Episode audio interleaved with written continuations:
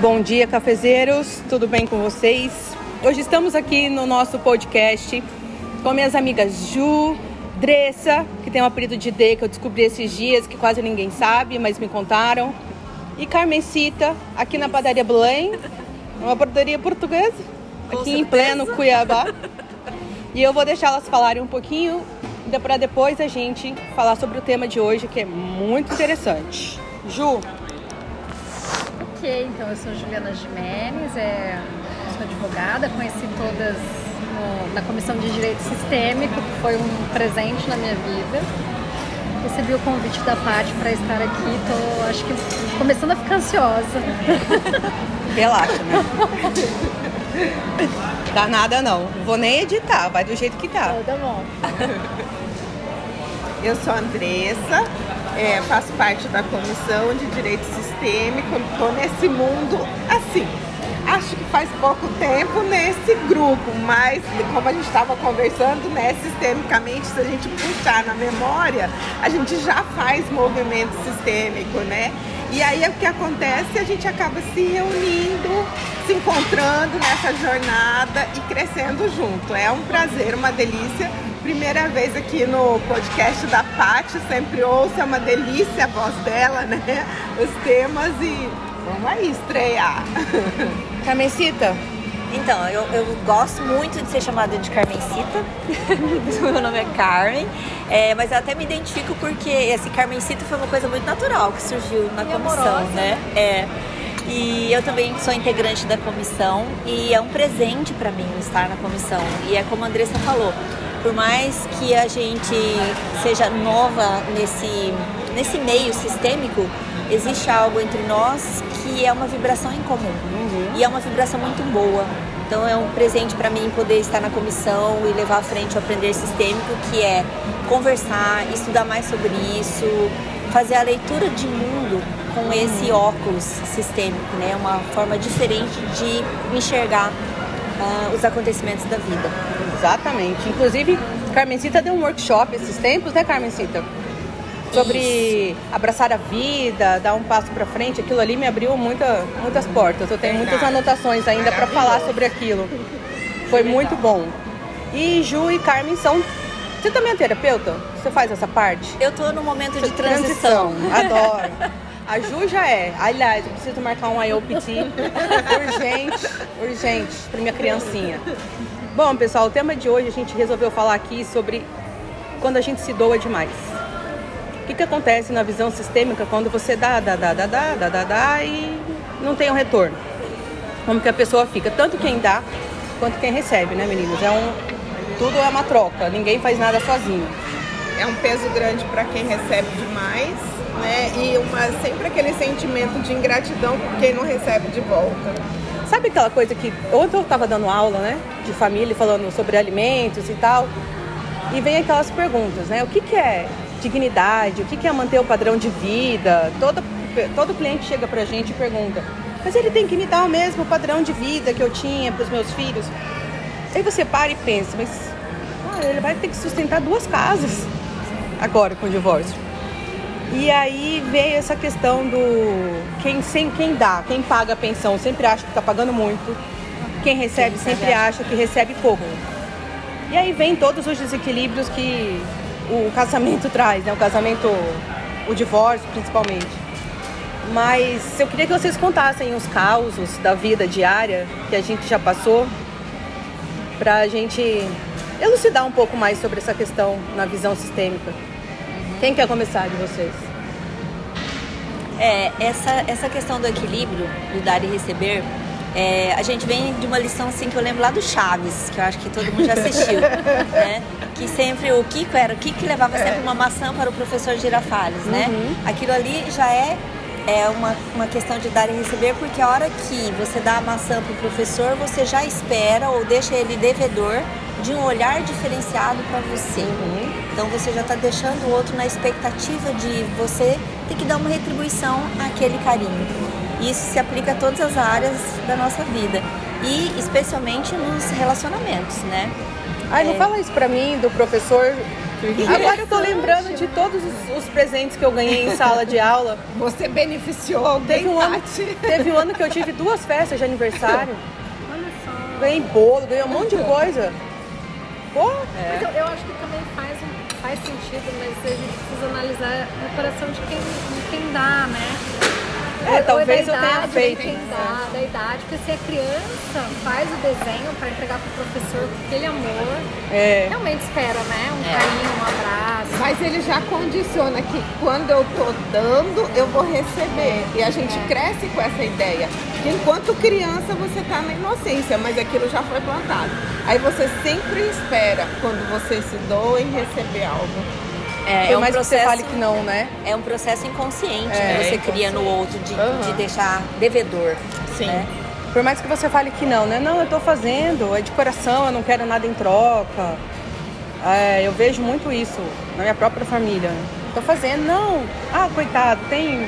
Tá precisando, vamos lá, eu tenho aqui de sobra. Ou às vezes nem tem de sobra, e você divide em 10 o negócio que era dois. É, e é, um, é aquela, um conceito de que tem interesse. Não, mas eu não tenho interesse nenhum, tô te dando sem nenhum. Não existe isso, gente.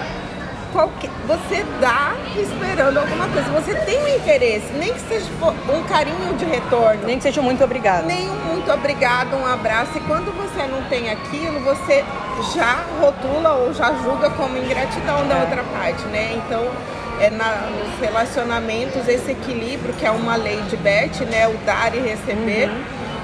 é, um, é uma lei que eu tenho trabalhado muito na minha vida. Pra mim, a Nossa, lei mais demais. difícil. É a ordem do amor dele mais difícil pra mim é o equilíbrio das trocas. É. Você Porque nunca sabe. a gente também já coloca como se você é bom ou ruim, É. né? Quem não doa, quem não faz, ah, ela não é boa pessoa. Não é eu, bem visto, né? eu, por exemplo, eu tinha lá em casa, gente, é, ai, a Santinha, ai, a Andressa é uma santa. Ouvi muito isso da minha avó. Eu Andressa é uma ela hoje, santa. esses dias, André, você é quase Madre Teresa de Calcutá. É, aí eu já na hora, Paty, porque você está falando isso, deixa peraí, deixa eu entender esse conceito. E aí, quando fiz o, é, comecei essa jornada do autoconhecimento, é, foi tão impregnado isso em mim da- de ser a boazinha que eu não questionava nada, eu não confrontava ninguém.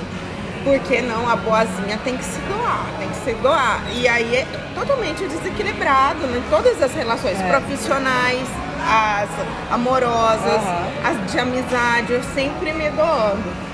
Hoje eu tento, não sou tão boazinha mesmo, eu sou tão Madre Teresa de Calcutá. É engraçado você falar. Ainda bem, né?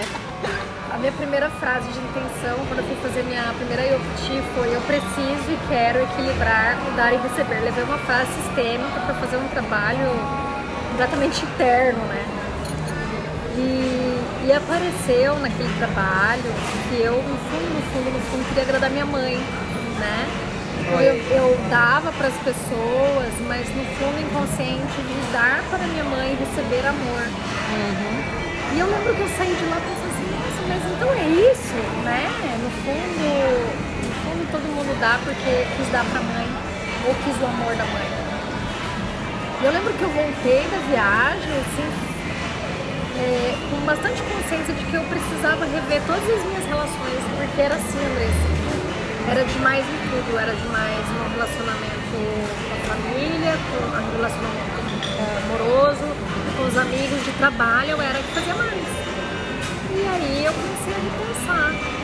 E a gente, quando a gente passa por um ponto de fazer menos, as pessoas estranham, porque tem É. um padrão de que você fazia muito. Você sempre faz assim. É, por que que parou? Aham. Não gosta mais de mim? Eu era Qual que é o assim, ela você tá chegasse... estranha. Aham. É, ai, é, o que, que aconteceu, né? Vem Que um monte de questionamento. uhum. É, e são coisas às vezes tão simples assim. É, eu tenho uma grande amiga, né? E ela tem um lado que ela fala que ela não consegue resolver as coisas. Ela tem um lado profissional maravilhoso, mas ela tem um lado que eu falo pra ela, Fulana, é o seguinte, você precisa dar conta da sua vida. Aí ontem eu tava indo pra faculdade, falando com ela, e ela falou, ah, eu tô doente, tô com gripe, tô sem comida em casa, não tem ninguém aqui. Eu falei, menina, é o seguinte, você mora na frente de uma padaria, na frente de não sei do que, na frente de não sei do que. Ai, mas eu tenho que ir lá pra buscar. eu fiz essa, eu fiz assim, ai, não, tô, não tô escutando ele. 50 anos, falei, você precisa fazer as coisas. Quanto tempo você morou fora sozinha? Não tinha ninguém para te dar um apoio. E aí, eu, no começo, eu fazia muito. Porque ela fazia muito, eu achava que ela fazia muito por mim em outros sentidos.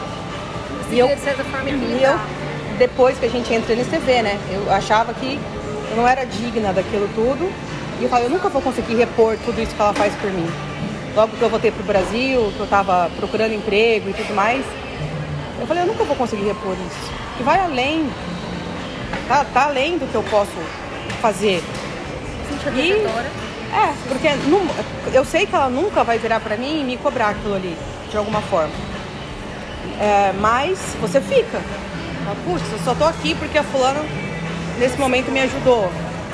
É, tô fazendo uma viagem, até sentando para tomar um café, que muitas vezes eu cheguei sem nada, né? Meu divórcio foi um saco. Ele não trabalhava, quem trabalhava era eu. E aí ficava nessa, na ajuda. E eu comecei a fazer igual. Em outros sentidos, que não financeiros, mas igual. E aquilo me cansou. E aí vem a questão de você conseguir equilibrar. Como que eu vou falar para a pessoa que ela precisa fazer isso por ela, porque senão eu estou impedindo o crescimento dela. É aquela questão de pai com filho, né? Do tipo, vai, sai de casa porque você precisa voar sozinho. E muitas vezes a gente fica magoado com o pai e com a mãe porque não querem mais fazer o que eles faziam antes. Aí lá na frente, né? Depois que você chega numa fase que você vai entender que na verdade, poxa, foi, foi pro meu bem. E aí eu tenho um embate muito grande, porque eu sou muito reativa, sou uma pessoa explosiva. E quando eu tô cansada, eu falo: para, chega. Pelo amor de Deus, vai fazer sozinho. Vai qualquer um, vai fazer, se vira. Mas espera chegar no limite, né? E aí que eu tô tentando chegar nisso. Onde que você, onde que eu, onde que eu, onde que eu errei, na verdade, né? Como que eu faço para voltar numa relação de equilíbrio? Porque eu já entendi, mas às vezes a pessoa não entendeu. É aquilo que vocês falaram, né? Às vezes a pessoa fala, pô, mas você tá estranha, hein? Você deixou de fazer isso por mim, por quê? O que, que eu fiz pra você? Não, você não fez nada, eu fiz. Eu fiz por mim, né? Eu quero equilibrar as minhas relações, quero ter relações saudáveis. Exato, e a gente vai mudando, o entorno muda, né? E essa, essa questão que a Andressa falou também sobre a visão sistêmica, da gente utilizar a visão sistêmica sem saber que estava utilizando a visão sistêmica, né? É. A gente percebe que que fazia alguns movimentos quase que inconscientes, da sabedoria é. interior, sem perceber que sem perceber. E aí quando a gente tem acesso às informações da visão sistêmica, como as coisas acontecem, talvez o primeiro movimento seja difícil, mas depois vai ficando leve. Daí a gente uhum. percebe uhum. que vai se encontrando com pessoas que conhecem sobre equilíbrio, sobre lugar, sobre ordem. É. E é tão mais gostoso, é. né? Pra gente estar junto. E a nossa profissão é difícil, né? Igual a Ju estava falando antes da gente começar, a nossa profissão é muito difícil. Normalmente quem vai pro lado da, da advocacia, da, já pensa na justiça, né? Eu saio daqui, vou sair da faculdade para fazer justiça. Ai, minha gente, vocês não sabem quanto é, é complicado. o próprio Bert fala assim do chamado das profissões, uhum. né? Você se identifica com determinadas profissões dependendo do seu interior. Tudo que está dentro é igual ao que está fora e você recebe esse chamado. Uhum. Normalmente quem está na faculdade de Direito já tem essa, essa situação dentro de si. Quando eu era professora, eu dava aula em Administração e Direito. O público de administração tem um comportamento totalmente diferente do público de direito uhum. em relação à reação e à busca por justiça. Então, assim, você sempre tem algo em você, na sua família, nos seus ancestrais, que te chamou para essa profissão para que você vá fazer justiça. Né? Então, a gente já começa nesse lugar de querer fazer justiça. E o que é a justiça, né? Toda vez que falam isso para mim, eu lembro é. do meu professor do mestrado, o... eu sempre esqueço o nome, Tércio, Tércio Sampaio Ferraz. É, cara PhD, tri, sei lá das quantas, tudo em filosofia na Alemanha, né? A aula dele era um semestre inteiro. O que é justiça? Aí ele sentava, nem abria o livrinho dele, era o livro dele, que era super difícil de entender. E o semestre inteiro os alunos discutindo o que é justiça. Ninguém chegou a conclusão nenhuma, porque é, o que é, é justiça para você não é para é, mim, é muito abstrato, né? Conceito pessoal, né? Da, da, sua vivência, né? Eu acho que uma grande dificuldade, pelo menos eu sinto na profissão, é a cobrança dos honorários. Eu tenho um sócio, eu sempre deixo para ele fazer essa parte. Sempre foi ele que fez essa parte comercial, né? E esses dias a gente conversando, ele fala, minha filha, minha avó sempre falava que favor, nunca peça, nunca fique né, devendo favor, porque favor é impagável. E realmente. E quando as pessoas me procuram, eu tenho uma dificuldade enorme, justamente por esse espírito que a Carmen falou de é, levar justiça e tudo mais. Não, vou cobrar uma parcelinha ou nem cobro. E, gente, é impressionante. Como a, a Ju estava falando antes da gente começar a gravar, aqueles que a gente não cobra. É, fica um peso muito grande, nem que seja uma parcela pequena, você vê que a pessoa não tem condições, mas você tem que ganhar de uma outra forma é, para ter aquele equilíbrio na relação, porque senão a pessoa sempre fica achando que está te devendo e você sempre achando que a pessoa ainda está ingrata se não faz aquilo que você imagina. E isso é para em, em, todas as relações, né? Essa, esse é. equilíbrio. Sabe que tem um livro do Deepak Chopra que chama As Sete Leis Espirituais do Sucesso. E ele traz o equilíbrio de novo como um dos fundamentos para o sucesso. Então ele fala assim, desde a hora que você vai jantar na casa de um amigo, nunca chegue lá com as mãos abanando. Sempre faça essa questão da troca para manter o equilíbrio dele e o seu. E é o que você está falando aí, né? Fazer gratuitamente, você entra em desequilíbrio e coloca o seu cliente em desequilíbrio. São os clientes que mais dão trabalho. São, são os processos mais complicados. A minha chique, eu ia falar aquela história da tapoer, que a gente nunca devolve uma tapoer vazia. A gente tem Ai, mas eu, eu prometo a Carmen assim, porque eu devolvo. Sempre leva um champanhe, um vinho francês, italiano, pra compensar o jantarzinho. Você leva a tapoer pra casa, você devolve. Olha, a minha mãe e minha sogra que digam, eu sempre devolvo pra elas vazio. É, mas é que a gente tava falando sobre, antes de começar a gravar, é, que ontem eu estava conversando com uma amiga sobre prejuízos financeiros, né? E a gente ficou discorrendo sobre a visão sistêmica e de onde viria esse prejuízo e por que esse prejuízo. E aí a gente desenvolvendo um diálogo muito franco, porque eu gosto de conversas assim abertas com nem com todas as pessoas. Hoje em dia a gente não, a gente não tem mais a liberdade de falar abertamente? Que é uma pena. Um mundo muito radical, né? É, a gente tem que tomar cuidado. É, Parece que a gente não pode expor uma opinião sem que a pessoa leve pro lado pessoal. Mas nesse caso, com essa amiga, a gente é muito aberta. E a gente começou a ponderar sobre dar demais, é, extremamente vinculado ao prejuízo financeiro. Então, quando ela vai conversar com alguém, ela já tem a visão sistêmica, ela parece que ela vai constelando a pessoa, conversando com a pessoa. Eu falei, você tem que parar de fazer isso.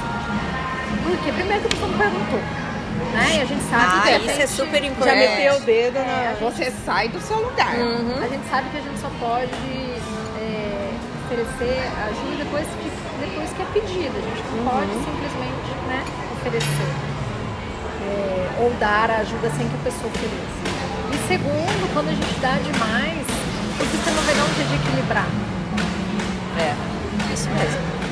E aí, trazendo um segundo exemplo, que eu fiquei pensando, será que também não é o caso? Porque tudo eu fico, né, ponderando. A gente foi passar um final de semana de, de carnaval e a pessoa tinha baixado um aplicativo numa televisão fazia, mas ela baixou um aplicativo que ela paga não sei quanto lá e tem acesso a todos os filmes. BVTV.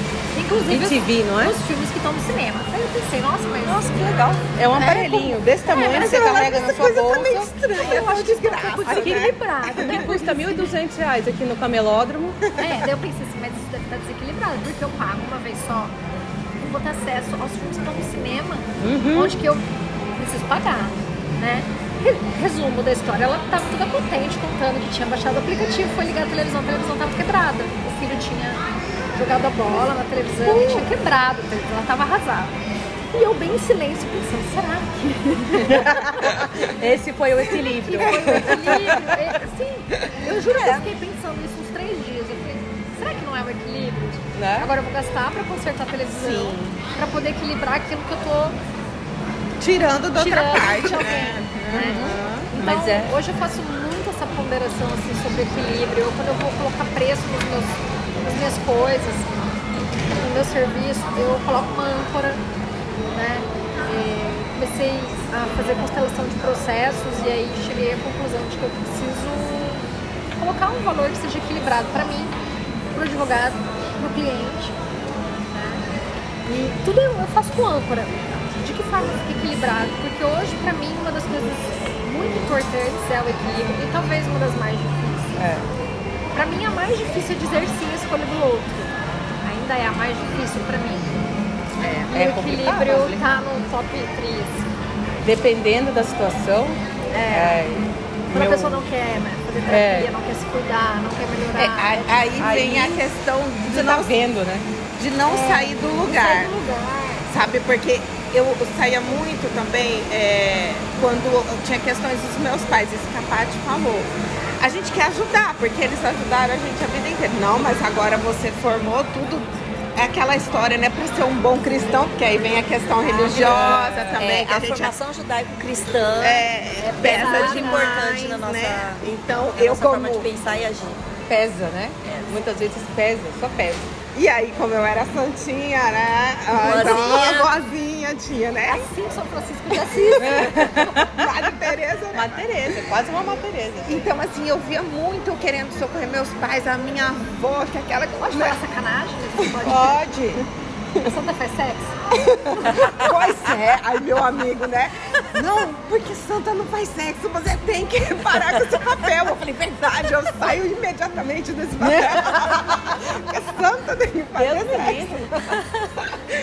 E aí eu vi o seguinte, aí é, uns dois meses atrás, meus pais estavam precisando de uma ajuda, assim, nessa questão financeira, de orientação. Aí meus irmãos imediatamente, já vamos reunir, já vamos fazer quatro. Eu Falei, não, eles são os mais velhos. Eles estão acima, eles dão conta. Aí eu comecei a mostrar. Falei, olha o que, que eles têm, né, de patrimônio. Olha o que eu tenho, olha o que você tem, olha o que a minha outra irmã tem. Vocês estão vendo? Então eles têm mais, então eles dão conta. Eles estão só desorganizados. Se eles pedirem ajuda, a gente orienta, mas também a decisão está na mão deles. O que eu penso que é melhor pro meu pai não é, que é alugar a casa deles, né? Ir para um apartamento, um lugar menor. Ele não pensa assim. Então não adianta. Aí a gente. Ah, nossa, quantos embates. Não, vocês têm que mudar. Eu falei, gente, a gente tá saindo do lugar. Eles têm, eles não estão com algum problema de saúde que não possa tomar decisão. Aham. Eles podem, então tá tudo certo. Gente, Mas é difícil a pessoa entender isso. mas é. Paty, A foi gente que tem essa visão já é difícil. Você imagina pra quem não tem, né? Mas eu falei, falei pra minha mãe, mostrei isso. Olha, foi um peso que saiu todas as outras vezes que a gente chegava numa situação dessa. Era um Um estresse total. é uma aflição. Essa vez, ó.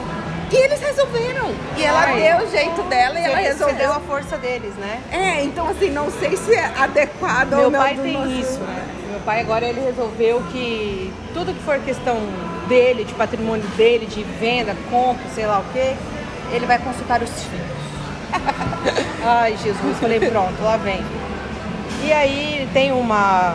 recebeu uma oferta para vender a fazenda conjunto e tal e tudo mais. Aí ele falou assim pro, pro amigo dele que quer juntar, pra, juntar as terras para dar um volume maior e vender melhor. Fulano é o seguinte, eu, eu- tudo eu consulto meus filhos agora. Falei, ah, virei agora o conselho, né? Deliberativo. deliberativo do meu pai. Aí meus irmãos, aí minha irmã já falou assim, não sei se vocês estão sabendo, mas o papai quer vender a fazenda, aí vai começar tudo de novo. E eu só escutando, né? Porque a pessoa que ofereceu é minha amiga. E foi meu aluno. Então, e seus assim, irmãos são da área jurídica também? não, Gabriel trabalha com meu pai na fazenda, gerencia lá com ele a parte administrativa. E a Ana é agrônoma, engenheira agrônoma. Ah, então a mulher do papel é você. De É. assinar papel, de É, eu que tá, faço né, né. jurídico, mas eu te digo que eu já passei tudo que é do meu pai para Juliana. A compra da fazenda, tudo, quem vê isso. Porque eu, eu não tenho Uma, condições. um terceiro, né? Eu que não a tenho Juliana condições. Trabalhar é... com meu pai, eu amo meu pai, mas É assim. porque envolve outras Não dá. coisas. É família e é uma pessoa muito direta comigo e a gente sempre teve Uma das muito primeiras lições do direito que a gente não deve misturar emoção É. com É. Então eu falei, Juliana, eu não dou conta. Meu pai me deixa doente às vezes com as coisas que ele me fala, igual essa do diretor. Você vai ganhar dinheiro pra mim ou vou ter que contratar quem saiba? Isso dói. Entendeu? Isso dói você escutar isso. A minha vontade de falar, querido, vai, contrata quem sabe que eu nem faço consumidor. Essa nem é minha área. Vaza é da porque minha se a frente. gente ouve de um cliente, se a gente falar, então tá, procura outra, tá aqui Ótimo. lá, o subestabelecimento, tchau. Ou você sobe seus honorários lá no teto, que você sabe que ele não vai querer você sair, ou você já fala, não quero mais, né? E falar não quero mais para cliente é uma maravilha quando você descobre que aquele cliente faz mal. E aí minha irmã, assim, toda preocupada, né? E meu irmão não tinha falado nada até então. Tá entrando nos negócios, ele tá começando a entender um pouco de, de negócios em tudo. Às vezes ele até acompanha a Juliana em algumas reuniões. E aí é, a gente tava, eu conversei com eles, falei, gente, o negócio é o seguinte. O patrimônio é dele. Se ele pedir ajuda, quiser uma opinião, a gente pode até conversar. Mas saibam que a decisão final é dele, o patrimônio é dele, não é nosso. Isso aqui não é nosso. É dele. Nem heran- Deixa nem ele é decidir. Porque eu sei que vão falar A, B, C, D e vai influenciar muitas vezes a cabeça dele. E meu pai é influenciável. Entendeu? Então, assim. É igual, uma vez eu falei isso pra ele, quando eu aprendi isso no- na posse. Você sabia que o filho não tem que se intrometer na, na vida financeira dos pais? E não importa a nossa idade. Se o senhor quer mudar de casa, o senhor muda de casa. Ah, mas o filho mora comigo, não interessa. Decide é o senhor. É o senhor quem tá pagando, é o senhor, é o seu patrimônio. Se o seu filho não gostar daquela casa, é ele que vai morar sozinho em outro lugar. Mas não entra na cabeça. Aí a, visão perda financeira vem é, mesmo. ah, mas a visão sistêmica ela traz um, ao mesmo tempo traz uma leveza, traz um desconforto, porque a gente é acostumado a pensar de um outro, uma outra forma de que os, os pais.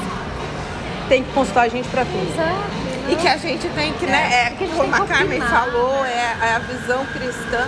Você tem que socorrer, você. Nossa, mãe, gratidão. Seu pai te criou, pagou faculdade pra você e você vai virar as costas. Nossa, falando quantas nisso, ontem uma é. aluna falou isso.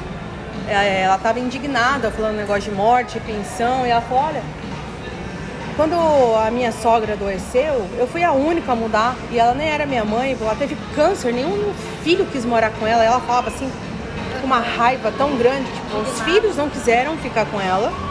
Eu me mudei para casa dela para cuidar durante três anos. E aí, logo depois, a minha esposa faleceu e começou a virar briga, porque eu morei na casa, mas assim, ela deu quatro dias, ela saiu justamente para não dar problema. Mas o que me chamou a atenção foi a raiva com que ela falava dos outros. Essa mulher teve câncer. Ninguém foi ajudar ela. Eu falava, hum, você, a santa, saiu da sua A casa, salvadora. foi ajudar a sogrinha, né? Mas É, é, mas é uma, uma situação bem interessante. Eu acho que só a visão sistêmica que me trouxe é, esse- conhecimento, né? Que é, na verdade é mais do que um conhecimento, é uma sabedoria. Porque na nossa formação é exatamente isso como ela colocou. Nós temos a obrigação De- cuidar dos pais, de tomar decisões por eles, como se eles ficassem idosos e não tivessem mais essa habilidade. Então o sistêmico ele volta a te dizer, fala assim, olha, quando você nasceu, essa pessoa já era adulta, já tinha tomado decisões, já tinha resolvido casar, já tinha feito isso, já tinha feito aquilo. E de repente você fala assim, é verdade, ela tem muito mais capacidade do que eu nesta idade para decidir o que, que é bom e o que, que não é bom para ela. E nessas questões de doença também, o que eu vi acontecer muito em constelação, e vocês devem conhecer pessoas que aconteceu isso na vida, é justamente a pessoa que abandona, por exemplo, o seu casamento, para de dar atenção para sua vida, para os filhos, para o marido e se dedica a cuidar de um pai ou de uma mãe doente. E na nossa formação judaico-cristã, isso é a coisa mais linda. É a prova da sua santidade. E o seu- da e o seu cônjuge que aguente, né? Isso mesmo. E sabe o que É o acontece? conceito equivocado de honrar pai e mãe. Isso mesmo, é o conceito equivocado. Porque nesse momento, eu vi muito isso na constelação, o seu parceiro vai embora, ele vai para outro Ou lado. adoece, no meu caso. É, porque ele tem uma Adoeceu vida pra eu viver. cuidar dele em vez do meu pai. Tá vendo? É, Então, é um Agora total falando, gente, desequilíbrio, né? arrepiou, Agora deu um insight aqui. Gente, eu ajudava a cuidar do meu pai, que a casa era do lado. E aí meu. Quem foi o meu, ma- meu ex-marido que adoeceu? Pra cuidar. E do mesmo sentido, assim, mesma, é, exigindo tal qual. claro. É complicado isso, né? Porque você, a pessoa que tá fica entre a cruz e a espada. Eu vou pro meu casamento, pro meu relacionamento, ou eu vou ajudar meu pai e minha mãe, que tá doente, que Às vezes até muitos irmãos, mas normalmente não são todos que estão disponíveis para ir ali. E hoje você vê que não é um problema. Pode ter aquele mais disponível ou menos disponível para a situação. E a melhor ajuda que você pode dar para ele, seja em questão de saúde ou de decisões financeiras ou patrimoniais, é olhar para ele e achar ele uma pessoa digna e olhar para ele com respeito e falar: você é grande, você é digno. Porque o, o Bert mesmo fala. é o melhor para você. Isso mesmo. Quanto mais você tem pena, mais você tira a força É. da pessoa. Quanto mais você fica com dó, olha, Oh, coitado. né? Minha mãe ficou viúva, não consegue mais tomar decisão, eu tenho que fazer isso por ela. Você só tira a força dela. Então, assim, o importante é você olhar, essa é a ajuda essencial que você precisa dar. Olhar com respeito e dignidade de alguém que chegou, ó, bem antes que você e te ensinou tudo que você sabe na vida. É. E será sempre digna, independentemente da idade. Quando meu pai E faleceu, meu pai, independente da escolha também, Isso né? mesmo. meu pai fazia todas as contas, né? Pagava as contas, usava aplicativo e tal. E aí eu lembro que a gente foi ao shopping pra cancelar a internet, minha mãe queria trocar a internet. Não, não lembro bem o que, que era, lá mudar o telefone, cancelar o telefone e tal. E aí ela virou pra mim e falou, filha, você faz isso? Eu falei, mãe, se ela entra na internet, pesquisa sim. É, é, operadora de, de internet, alguma coisa assim que eu falei pra ela, né? Ela olhou pra mim, esse olho dela foi enchendo de lágrimas, assim, né? E eu percebi que ela tava chateadíssima comigo, porque era pra eu pegar o celular e fazer, E resolver, né? né? E eu é, falei, a senhora pesquisa, a senhora vê quais são as opções, né? E durante assim, algumas semanas, eu moro do lado da casa da minha mãe, minha mãe me ligava. É, eu tô com um aplicativo, eu não sei usar. Você pode pagar a conta pra mim? Mãe, eu tô subindo aí. Ia lá, mãe, abre o aplicativo, clica aqui, faz assim, várias vezes. Minha mãe tem 70 anos, várias. Aí um dia eu chego lá, ela toda feliz.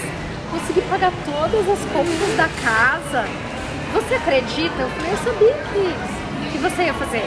Era só uma questão de aprender, porque realmente a internet só. é, é difícil, né? É, complicadinho. Pra Ela só quem- te dá a ferramenta você Exato. desenvolver a sua habilidade. certeza né? que você ia conseguir. Ela toda feliz, assim, eu consegui. Então, dentro de mim eu sabia que sempre tive muito essa preocupação de estar no meu lugar de filha. Porque a vida toda eu fui, eu quis ser a, espo- a- namorada do pai, né? Então eu era quem tinha filhos do pai. E eu só descobri durante a minha formação em constelação familiar. Que eu me peguei lá segurando a mão do pai e aí eu, opa, não, eu, eu tenho só que receber, né? Tomar, né? É, a gente E não segurar. E ali, ali eu fiz o divórcio mesmo, assim, o papai é casado com a mamãe, né? Eu sou só a filha. E, e a, a gente, É. mais tem. A formação sistêmica faz isso, né? A gente vê pontos que você não quer, na verdade a gente não quer ver muita coisa. A gente não quer ver muitos problemas, muitas coisas que a gente faz, porque é difícil encarar. É difícil você pegar e ficar pensando, poxa, realmente eu faço isso, como que eu paro de fazer isso, né? E aí também é engraçado do outro lado, quando você começa a ser muito sistêmico, tudo que você vê tem um sistêmico ali no meio, né? Aham. Acabou a gasolina do carro, é sistêmico. Pegou fogo no micro-ondas, é sistêmico, entendeu? Você, você arruma um trem sistêmico em tudo quanto é lugar. Aparece alguém do passado, esse É sistêmico. Oi, o que que tá acontecendo, meu Deus? O dia que do, ah, do almoço da comissão, falando nisso, beijos para. Ah, pá, beijos para Mi. Michele, faltou você. Mi, un très grand bisou pour vous, madame. No dia, no dia do almoço, ah, que a gente eh, foi lá no restaurante, depois da- do Aham. evento Aham. da Carmen, eh, tinha um carro estacionado fora da vaga. você e aí eu fiz um- uma foto dizendo assim que quem tá fora do lugar atrapalha todo o sistema, né? Porque realmente a gente tem uma visão. E não é bem assim? É bem É, assim, pega a vaga do outro, você para no meio de duas vagas, você tá, tá Não atrapalhando custa todo. fazer o certo, né, gente? É. É. melhor pra você, não vai amassar nem seu carro. Eu- você sabe que eu sempre tive uma admiração pela Mulher Maravilha, né? Desde muito pequena. Nossa, quando eu vi o primeiro filme da Mulher Maravilha, acho que eu tinha uns 10 anos, eu fiquei encantada, né? E aí, assim, depois que eu conheci a filosofia sistêmica, eu observei, assim, que eu vestia a roupinha da Mulher Maravilha e tentava sair salvando todo mundo. A minha irmã, a minha mãe, né? Porque é legal, né? Faz bem pro nosso ego Faz salvar bem os pro outros. nosso Fala, fui ego. eu É bonito, ajudei. né? Ela era Nossa, bonita, como- né? É, como eu me sentia era- bem sendo a salvadora. É. Mas a hora que a coisa começou a pesar, eu também paguei o preço por isso. E eu só me dei conta desse papel depois de muito sofrimento. E foi um alívio poder dizer, ai que bom, quer dizer que eu posso sair, eu não preciso ficar tentando salvar. É. E aí a filosofia amar disse, ainda sim, assim. sai, sai desse lugar. Foi um grande alívio, um grande alívio. Mas eu falo pra vocês assim, que é uma coisa que eu exercito ainda todos os dias. É, As coisas que eu vou fazer, eu falo, ah, peraí, tô querendo salvar quem? Não, fulana, ela tem dignidade pra sair do lugar onde ela tá sozinha, ela não precisa de mim. Eu vim depois, eu sou só pequena, eu sou a filha mais nova, eu tenho que ficar no meu lugar. E eu até coloquei assim na minha casa uns ícones, né? De quem chegou primeiro, quem veio depois. E aí eu olho pra mim todos os dias e falo, eu sou só a pequena. Fica no seu lugar. Porque é uma tendência do ego, você falar, tá bom, É. deixa aí que eu vou resolver esse negócio. É legal, a gente e gosta de você não foi chamada pelo, pelos familiares da agora é egoísta? Nossa, mas a Carmen Sim. tá egoísta agora. Sim, sim, sim. Na verdade, eu sofro os reflexos disso até hoje. Porque foi mais ser chamado de egoísta, né? Foi muito mais do É que uma isso. confusão de individualidade. Mas eu, eu tô na É. minha, assim, ficando zen. E assim, Nossa, ela só gente, se é importa com ela, com os Isso. amigos Sabe dela. que me Eu mudou já ouvi. muito aquela palestra da professora Cristina Lagono. Eu Ah, maravilhosa, maravilhosa. Aquele encontro incrível, ali, eu, re- eu recebi muito, né? Aham. Não só dela me colocar pra fora da sala, Ela fez um exercício com você, né? ela fez exercício comigo, é, que eu achei incrível, mas o quanto, quando ela fala do lugar do advogado, né, aqui especificamente em relação à profissão, do lugar, da gente saber e devolver para o cliente a decisão de qual caminho tomar, né? A gente pode apresentar as, as, as alternativas, né? Olha, nós temos esse caminho, nós temos esse, esse é mais longo, esse é mais caro, esse é mais emocionalmente mais desgastante e o cliente vai escolher qual que é a opção que ele quer adotar. Eu não praticava isso, eu falava assim, o melhor caminho é esse, olha, É, vem cá que eu vou te salvar, É. eu sei. Faz É. fazer isso, isso, isso. E isso E é- Aquela palestra da Cristina Nossa. Lagono foi incrível. A Cristina foi maravilhosa. Esses dias eu, eu fico assistindo os vídeos dela, né? Eu estou trabalhando e boto e fico escutando todas essas pessoas falarem. E aí ela falou, numa uma das entrevistas ela fala, toda vez que chega um cliente, eu pergunto, qual é a sua necessidade? E tudo ela fala, ah, eu quero ferrar com a vida da pessoa, porque ele me traiu, porque isso, porque aquilo, eu quero dinheiro, eu quero tirar tudo. Aí ela vai fazendo as perguntas até que a pessoa vai diminuindo a necessidade dela. E ela vai vendo que tudo que ela imaginava não era uma necessidade. E ela vai chegar naquele ponto, às vezes, de falar, não, eu só quero um reconhecimento, por exemplo. Eu só quero um lugar. Né? Que tudo vem nas leis, nas ordens do amor. É. E... Eu quero que reconheça que eu sou mãe do filho, né? que eu, sou, eu fui uma boa um mãe, uma boa de perdão, esposa, né? um bom trabalhador, um bom funcionário daquela empresa e tudo mais, né? E aí a Juju estava falando aqui a questão de custo, né? Quando a gente faz, faz, faz, faz e perde dinheiro, patrimônio por dar, dar, dar. A gente acha que não. Ah, eu tô dando, por que, que eu vou perder? Eu tô só ajudando. Ah, não, não é, não falam, quanto mais você ajuda, mais Deus retorna? É. Não é? É, uma vez É. a funcionária da minha avó, sabe o que, que ela fez, tadinha? Ela é da igreja evangélica e é muito engraçado, porque tem as duas, elas são muito diferentes, né? Elas estão lá em casa, na casa da minha avó, desde que eu tenho seis anos de idade. E a Néia é muito evangélica, ela ia, vai sempre na igreja e deixava o dízimo. Então ela recebia o salário e deixava o dízimo. Aí começaram a falar que ela tinha que andar com um pau dentro da bolsa. Um pedaço de pau, de madeira, da árvore, um casco. Pagava tanto por aquilo, porque só ela era beneficiária daquilo ali. Incutiram na cabeça dela que ela era, tipo, maravilhosa e que Deus mandou ela andar com aquele pedaço de madeira na bolsa. O pedaço de madeira custava, assim, uns 50 reais. Aí um dia ela foi, é, a igreja foi pagar o dízimo, abriu a carteira, tinha acabado de receber o salário, foi dar o dízimo, o pastor viu e falou, nossa minha filha, quanto mais a gente dá, mais a gente recebe, Deus dá em dobro. E ela, na inocência, deixou o salário. Aí começou, conta vem, é conta, conta não paga, e cadê o dobro, e cadê o dobro? Aí um dia ela resolveu contar pra Cida. E a Cida é uma baixinha porreta, que criou cinco filhos sozinha. Falou, "Que- como é que é? Me conta isso aí de novo. Pelo amor de Deus. Catou a Néia, saiu. Quando Foi na de casa, foram na igreja, o professor devolve o dinheiro dela agora. Eu Em vou chamar dobro. a polícia Eu aqui. falei, devolve é, em dobro. Porque é um estelionato. É o estelionato. Né? E o, e o tal do pedaço de madeira? E o tal pedaço, ela parou de Eu comprar. achei que ela ia pagar com um pedaço de Eu também. madeira. Não, aí ela, Ah, daí em dobro tá aqui o pau. Ela parou de comprar porque a Cida refez a cabeça dela, entendeu? Foi grande Cida. Sim. Porque a Neia A, a era Cida salvou ela, né? Vamos É, falar bem a a a Neia Cida era- foi uma salvadora, mas... aquele olhar de cavalo, né? Que é só assim, não olha pros lados, né? Não tem visão periférica. Mas você chamou ela de tadinha. Aí já me veio assim. Ah, é. é, É. a- mas ela tem a força dela. Você sabe É que eu isso aí, achei tem a dignidade a dela. dignidade. É, e é ela, E eu não, ela nem pagou. percebi que eu falei tadinha. Pois é, a gente É, não tá percebe. vendo? E, ela, e ela pagou porque ela tem alguma coisa ali, entendeu? Alguma coisa ela tem em retribuição do que ela tá pagando. Eu achei muito interessante, gente, porque ontem foi meu aniversário. Eu cheguei em casa, eu tenho a, a Badia, ela limpa minha casa uma vez por semana, né? Ela deixou lá um, um creme da Avon com bilhetinho, coisa mais linda falando de Deus. Aquilo me tocou tanto. Aí meus filhos, mãe, mas ela tirou do salário dela para te comprar.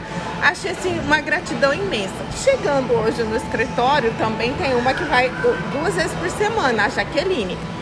Pois não é, gente, que a Jaqueline também me Fez comprou um perfume do Boticário. Olha só. Então, assim, na hora eu, eu fiz esse pensamento, meu Deus, coitadas, mas elas. Falei, não, mas se elas fizeram isso, fazerem isso. né? Elas estão me honrando pelo, Isso pela oportunidade do emprego e pelo de tudo Por quem que a você gente é, pela- pelo amor e carinho que você dá por ela. relação, né? Pela Elas estão honrando a relação. Então, eu falei assim, eu falei até pra Jaque, eu falei assim, olha, você não precisava, mas eu agradeço, recebo com carinho. Que a gente Porque é bem isso, o que né? você tem que olhar pra ela. Olha o É. tanto que elas são prósperas. É. Apesar de não ganharem muito dinheiro no, no- no retorno do seu trabalho, elas são tão prósperas que elas conseguem presentear as pessoas que elas gostam. Sim. E essas são as pessoas que eu mais admiro. É. Sabe aquela pessoa que tem um serviço simples, que não tem um salário grande, mas que tá sempre grata, tá sempre feliz, nunca tá reclamando É. de nada. São as pessoas que eu mais admiro. Tem uma, uma moça que eu conheço há muitos anos, que faz as unhas da minha mãe, que o nome dela é Meire. Ela é- mora sozinha e ela vai na casa das pessoas fazer unha e ela vende produtos e ela vende roupa e ela vende calcinha. E eu falo, ela é uma das pessoas que eu mais admiro, porque eu nunca vi a Meire reclamar da vida. Sabe o que ela faz todos os dias? Ela me manda uma mensagem de Deus todos os dias, pelo celular, pelo WhatsApp. E eu nunca vi ela de mal com a vida. Né? Ela não tem mãe, não tem pai, ela nunca casou, não tem filhos, ela é uma pessoa completamente sozinha. Nunca vi a Meire reclamando da vida. Eu falo, ela, eu falo assim, adversidade quer um exemplo de, força, de né? prosperidade pra mim? É a Meire. E Você não fica Entendeu? assim, toda cheia? Eu fiquei, nossa, eu ganhei Lembra um dia o com óvulo da ela. viúva, né? O óvulo da viúva, onde Jesus disse que aquela moeda que a viúva dava, que tirava do, do dela, né, do, do básico, era muito, era muito mais do que o rico que dá. Que dava por achando Dava que ele tá pagando O, o lugarzinho no céu. no céu dele. É. Isso me lembrou muito o óvulo da viúva. Mas conta aí do, do caso que você fez a relação. É, eu dou muito e vou ter aqui a perda financeira.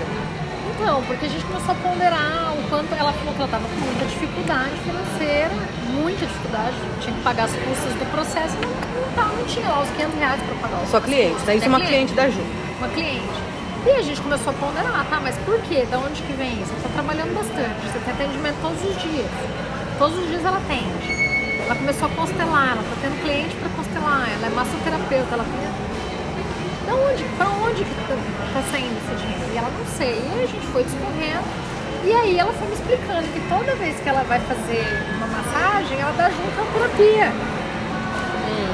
Aí ela vai atender o cliente lá com barra de aço, ela meio que constela o cliente, ela vai trazendo, ela foi fazer massagem. Ela dá mais. Ela dá mais, ela Ela foi dá. fazer a massagem pro, pra mãe e escutou uma fala da filha, porque a filha estava junto com a mãe, e a filha falou assim, eu não confio nos homens. Né? A, fala, a fala da menina foi assim, 14 anos, eu não confio nos homens. Aí ela virou pra mãe e falou assim, o que, que aconteceu entre você e seu marido? Aí a mulher se espantou, né? E aí ela constelou, dizendo, né, dizendo o seguinte, que homem teria feito algo pra ela se não foi o pai que fez pra mãe? E a filha tá ali no, ou no movimento No de salvar, ou com raiva, ou identificada já pela Yokuchi, identificada com o sentimento de raiva da mãe. Da mãe. Né? É, pelo sentimento com o marido. E aí a filha, né, como se já falou, não confio nos homens. Não confio nos homens. Uhum. E aí eu falei, mas amiga, você constelou a filha e a mãe fazendo barras na mãe, assim. tipo, eu tô aqui com a mãozinha. Eu tô aqui, tô constelando. Fale-me mais. É. E aí a gente foi discorrendo sobre isso e, e, e também não por acaso eu fui começar a ponderar nos atendimentos que eu faço. Eu tenho três clientes que até hoje não me pagaram, tem mais de ano. Fizemos três sessões e eles não pagaram. E normalmente um cliente que vem para fazer constelação, ou vem para constelar um processo, ou vem para fazer barra de axis, ou vem fazer Yopti, ele paga. Assim, é muito difícil uma pessoa que não pague terapia. Assim, uhum. Eu pelo menos uhum. quase não conheço. E aí eu coloquei esses três e fui pensar sobre isso, né? analisar o que estava acontecendo. E os três que eu atendi que não me pagaram foram, foram os três que eu tive o um movimento de querer ajudar. Olha, ele está precisando, não tem condições de pagar, Tadinho. vamos fazer. Né? É. E aí, ali foi uma lição, porque todo mundo tem condições de pagar, ainda que seja. E é sempre assim. Bolo, entendeu? Nem que seja com galinha, é, né? É. É, com limão. E é bem isso, e a pessoa vai ficar satisfeita de poder Sim, fazer isso. Você tira dela esse peso de deixar ela devedora. Sim. Você sabe que no meu trabalho também, eu trabalhava num órgão público, e aí eu tinha um amigo advogado também, que aí as pessoas ligavam para ele informalmente e falavam, olha, eu tô com esse, esse, esse problema e aí tal, e aí ele chegava e falava pra mim, falou, Carmen, mas olha, se ele for fazer assim tal, vai ser burocrático. Eu já dei, né, umas dicas para ele, não sei o que nos falar. Cara, eram as pessoas que davam problema. Sim. Davam Sim, problema, é o processo problema. que não anda. Tanto que é o, eu cheguei. Não faz contato é isso mesmo. ele é muito seu amigo. É. Eu cheguei pra ele e falei é assim: para de ser bonzinho. Quando você é bonzinho, as coisas dão errado. Tem que fazer no equilíbrio. Sim. A sua parte, a parte dele. Pronto. Não, ela também pediu. E é, e é bem assim mesmo. Eu acho que faz muito sentido porque a gente não está na postura do profissional. Uhum. E quando você está na postura do profissional, é, a postura é diferente. É. Olha, meu trabalho é tanto. Né? Eu fiz uma IOPT, tem. Contei pra Carmen, tem umas 3, 4 semanas. Para quem não sabe, terapia da identidade, ela, ela veio depois de, da constelação familiar, Franz Rupert foi constelador e, e desenvolveu uma outra linha de, de atendimento, que em vez da gente olhar para o sistema familiar, olha para a própria psique, o que acontece dentro de nós. E aí eu fiz uma intenção, obrigada, que era eu quero dinheiro. Porque eu percebi que quando alguém vinha me pagar em dinheiro, eu não conseguia receber. Faz Pix eu recebo, transfere eu recebo, paga boleto eu recebo. Dá cheque, no duplicata. mas sabe aquela coisa, a pessoa tira nota de 100 e Não me deixa ver, não me deixa ver. Era Pode chegar, mas não me deixa ver, né? era, né? Era, foi muito desconfortável. E eu percebi isso numa viagem que eu fui fazer. A cliente veio com dinheiro para pagar e eu me retirei da sala. Eu precisei sair. Não percebi na hora, fiz um movimento de ir pro banheiro. Cheguei no banheiro, mas que eu estou fazendo no banheiro? Não, não, não quero lavar a mão, não quero usar o banheiro, o que eu estou fazendo aqui? Gente. E na hora vem o estalo. Eu não quis pegar o dinheiro na mão. E aí eu fui fazer a intenção, né? Eu quero dinheiro. E nessa intenção, e que me mudou muito, foi perceber que o eu quero dinheiro e o dinheiro estava profundamente ligado à, à minha percepção de merecimento na infância. Ah. Uhum. Tanto que depois, aí chorei, fiz todo, né, fiz todo o processo emocional de perceber que eu mereço, né? Que minha mãe estava muito ocupada com três filhos, mas que eu senti falta de ter tido a atenção dela, porque a minha irmã teve alguns problemas de saúde, então minha mãe viajava muito para a filha mais nova. E aí com isso eu não podia dar atenção para os outros dois em tempo integral. E aí chorei tudo isso, reconheci a minha falta e a minha relação com o dinheiro mudou. Mudou assim, mil por cento. Então, quando é, hoje a gente fala assim sobre não cobrar ou fazer uma postura pouco profissional, eu percebo que está totalmente ligado ao lugar e também à nossa idade emocional. É. Uhum. Você sabe que ano passado a gente terminou a formação, né, Dres? E depois de um tempo eu tomei coragem e passei a, a constelar. Falei, eu preciso aprender. Sim. Eu ainda acho que eu preciso de um estágio, né? E aí eu fiz uma vez a uma das professoras fazer fazer o grupo, quem queria, né? Você participou de alguns, né? Uhum. E a gente se constelava entre si. Então quem quer ser a consteladora hoje, tal? Eu fui lá e fiz. Aí eu comecei a oferecer. E comecei a oferecer de forma gratuita. Porque ainda estava, pra mim, ainda estava no momento de aprender. Eu falei, eu não posso ainda sair por aí falando que eu sou constelador, porque pra mim eu ainda tô em formação. Ah, eu tenho que ter uma orientação. Seu aqui. produto não estava pronto ainda Eu- é, tanto que eu né? demorei um tempo para mudar o meu Instagram e colocar facilitador de constel- como constelador. Eu demorei um tempo, eu olhava aquela palavra e eu falava assim, Tomar esse lugar. é, eu falava assim, mas será que é hora já de colocar?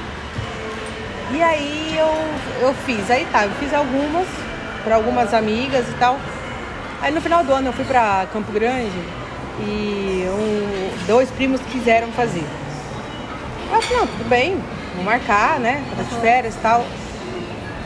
Falei nada de valores, eles não perguntaram, porque pra mim eu ainda estava na formação. Aí chega o Mauro e a Cíntia e o Mauro me dá 50 reais.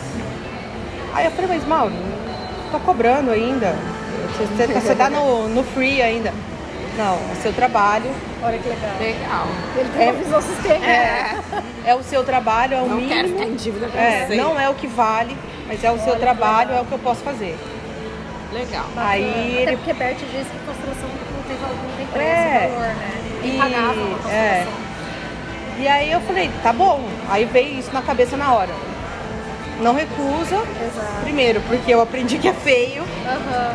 E segundo, porque eu vou estar tirando dele A dignidade. a dignidade, o prazer de falar, poxa, ela tá me servindo, eu também quero Aham. servir de alguma forma, né? E aí naquele, naquele final de ano, eu gastava alguma coisa, o dinheiro voltava de alguma outra forma. Olha que. É, olha. E isso nunca aconteceu comigo. Eu sempre eu tenho problema em gestão e parece que não para.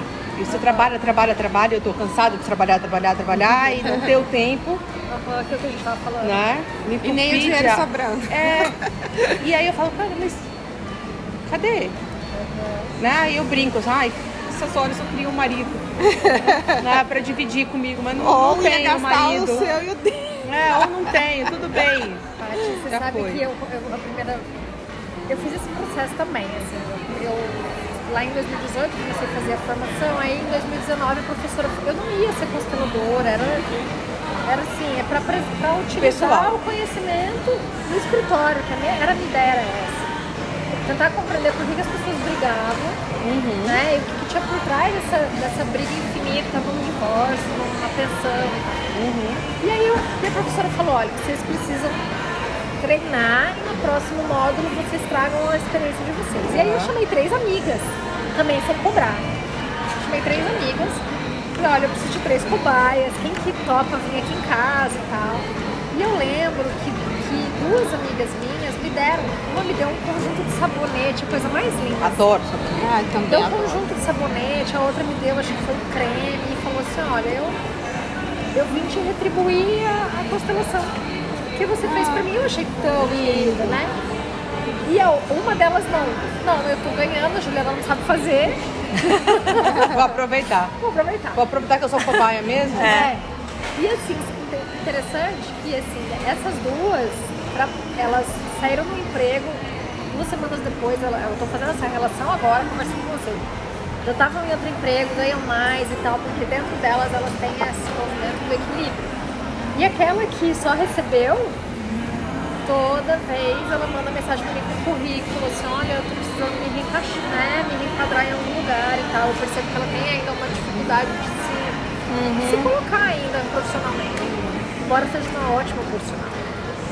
E hoje eu vejo que tem a ver com, com isso, assim, de, Com a postura com a dela, né? postura, Dar e né? receber. E eu, e eu comecei a cobrar depois, Aham. logo em seguida, assim, não, eu tô fazendo um trabalho, mas nem que seja 30 reais, 40 reais, né? 300 reais. É o Quando seu você tempo, faz né? é, o lanche que você serve, o seu É, tempo, é. a energia da sua casa quando você É a faz sua a formação, segunda, o né? conhecimento. Quando, É. eu, quando eu mudei, porque antes eu fazia como a Cléo fazia, a Cléo fazia o lanche solidário, né? Que era um momento de interação, de partilha e tal. Quando eu passei a colocar 25 reais para cada pessoa contribuir, eu coloquei no campo, né? Se eu deveria cobrar e o valor. E aí, é, até estava assistindo a passagem, o Sam estava falando sobre isso, acho que ontem ali no Instagram falando que todas as pessoas que vão de certa forma, Sim. elas recebem. Recebem, claro, algo. sempre, Então, sempre. então tem que ter uma, um valor de participação. É verdade. Porque é equilibrado. Mas pra mim foi desconfortável. no Nossa, recebe e muito. E recebe inúmeras críticas, né? Nossa, mas ela vai cobrar pra assistir. Ah, pra não, ser representante. Quem, quem vive, Patrícia, consegue perceber. Quem vai lá e trabalha como Não. representante, mas que não queira ser representante, Claro. que só participa daquilo, você sai Sai dali com né? pensamentos diferentes. A gente sabe disso. Mas, É. mas quem só recebe como esse exemplo É. vai falar. É. Mas isso em tudo. Em Nossa, tudo. mas eu nem vou constelar, eu só vou assistir. Paga? Sim. Na verdade, você está retribuindo o que você vai receber. Isso Não mesmo. é paga. Você está, de certa É, forma, Eu até mudei os né? meus contratos de honorários. O investimento é tanto. É. Porque se você fala o valor é X, a pessoa já. Opa, calma aí, valor, né? É. Eu tô tirando do meu patrimônio É. e não vou. Mas vou, deixa- ficar mais pobre. Deixa eu relatar rapidinho aqui Claro. antes que termine, que tá no Ah, final. tem cinco É, minutos. a questão dos relacionamentos e do dar e receber. Hum. É, sabe quando você conversa com uma pessoa que o relacionamento terminou, o casamento terminou, ou o marido foi embora, ou a esposa foi embora, e a pessoa chega e fala pra você assim: Eu não sei o que aconteceu, eu fiz de tudo. Eu fiz de tudo e a pessoa foi embora. E aí é que entra a lei do equilíbrio. Ela foi embora justamente porque você fez tudo. Então você tinha que ter feito um pouco menos. É igual a história Só que eu, 50%. que eu relatei aqui, né? De uma, uma pessoa que eu conhecia que né, tinha um cargo estável, né, num concurso público, e o marido estava sempre ali, né, não indo muito bem, e ela sempre dava de tudo pra ele, de tudo, de tudo. Assim, que você imaginava, Bancou muito tudo. melhor, bancou eventos, tudo. Né? Inclusive uma formação dele, né, um estudo para ele poder fazer um concurso público e passar também. E ele passou numa cidade do outro lado do país, um concurso estadual. Mas ela pensou, né, como eles dois ganhavam super bem, eles poderiam se visitar todas as semanas, não teria problema com passagens aéreas em nada. Mas em menos de um mês, apesar dela ter ido para lá, do outro lado do país, ajudado ele a arrumar apartamento, tudo, aquela coisa toda, em menos de um mês ele terminou o relacionamento. E ela se perguntou, mas o que que eu fiz? Eu fiz tudo. E tá bem resposta tá aí aí. a resposta. Você fez tudo. Você tinha que ter feito só a sua parte. Só metade disso. Aí a pessoa pode te perguntar, mas o que, que é a minha parte? Eu falei, não sei, você que sabe. É. Você que sabe o seu limite, Isso aí. né? É 50%. Então, mas o que, que é o 50%? Ah, porque a gente acaba muitas vezes fazendo um pouco a mais. E aí tem que vir o Ah, outro e naquela fazer depois um de pouco a mais. É, É. é complicado. Pra mim é, o- é o, é o pior, é o mais difícil é a, da ordem do amor, é o dar e receber. Dar e receber. Na verdade, é, um muito desafio difícil. humano, porque se É. você olhar todos os pensadores de Buda, é, Jesus Cristo, o próprio Bert, o Deepak Chopra, que eu considero um grande sábio, todos eles falam sobre essa importância. Eu acho que é um desafio da humanidade Uhum. você achar o caminho do meio. Não, e é social, né? É. Principalmente para nós mulheres. A mulher tem sempre que servir a mais, né? Então já é culturalmente impregnado na gente que a gente É. tem que servir os filhos, os maridos, os pais. A sociedade, a sociedade toda. É você que sai pra comprar presente é. pro seu filho levar na escola, não é, o pai. Tudo. Então, assim, a Mas tá gente. mudando, Paty. Amém. Ah, eu não posso Então- falar, porque o pai da minha filha nesse ponto ele é fantástico. Ele que compra o material no começo do ano. Olha assim, aí, eu- que delícia. Às vezes eu até falo, quero ajudar a escolher a borracha. Vai lá e compra, porque é mais prático, né? Homem é tão prático. Homem é prático demais, a gente Compra precisa borracha aprender um pouco com eles, né? né? Paty, já tá pra terminar? Três, dois minutinhos. Ah, então deixa eu falar uma coisa aqui Claro. antes, que eu quero agradecer a presença de todos vocês aqui na padaria. E eu tava ali pensando é, sobre as questões da ancestralidade, né? Porque é uma padaria portuguesa. E eu lembrei que a Patrícia é Patrícia Andrade. A Juliana é, É, Freitas. espanhol. Freitas é espanhol? Ah, eu achei que era português. Você Eu é acho que Carvalho. é, eu É, sei que eu super tenho. É total né, Portuga. é. né? Nome de E eu- árvore. É, e eu não tenho nome português, né? Porque minha mãe não, não colocou sobre o nome da família dela. Mas, Mas eu também tenho descendência, né? Que é o Veiga. Aí. Então eu falo assim, olha, abençoado por essa Amém. ancestralidade, esse alimento. O Freitas deve ter um pezinho em Eu Portugal. achei porque que o Freitas era ali, ó. É, não, o Freitas talvez, porque o Jimenez é. É, o Jimé- é, Jimenez é bem espanhol. Portugal É. demorou muito pra ser Portugal, né? Pode É. ser, pode ser. Mas eu, eu achei muito bacana, eu tava pensando nisso. ancestrais. Olha aí. Nossos ancestrais nessa E conversa. olha, venham conhecer, né, gente? A padaria É, Belém, comer um pastelzinho do gente. Belém. Agora a gente vai comer o pastelzinho do Belém. Vai ter que É. ser, né? Pra adoçar a boca. Verdade. Né? Adoçar a nossa vida mais um pouco. Meninas. Obrigada, Paty. Ah, eu amei. Vamos delícia. fazer vários. Ah, eu também Esse vai amei. ser o primeiro episódio, tá? De vários, assim. Um dia vai sair, é, um dia vai sair o videocast que a gente vai fazer também. Montar o nosso canalzinho no YouTube. E espero que vocês tenham gostado, e meninas. Nem preciso Foi agradecer, porque vocês são maravilhosas. Já estão convidadíssimas. Já fazem parte do café há muito tempo. Agora a gente vai sair correndo pra buscar os filhos. Não, vocês, né? Eu vou sair correndo pra comprar ração. Eu não, meus filhos já são crescidos. Aí, ó. Eu só vou esperar Ah. eles chegarem pra almoçada aqui com eles. Obrigada, Obrigada, meninas. Obrigada, Um Paty. beijo uma vocês. Beijo. Beijos.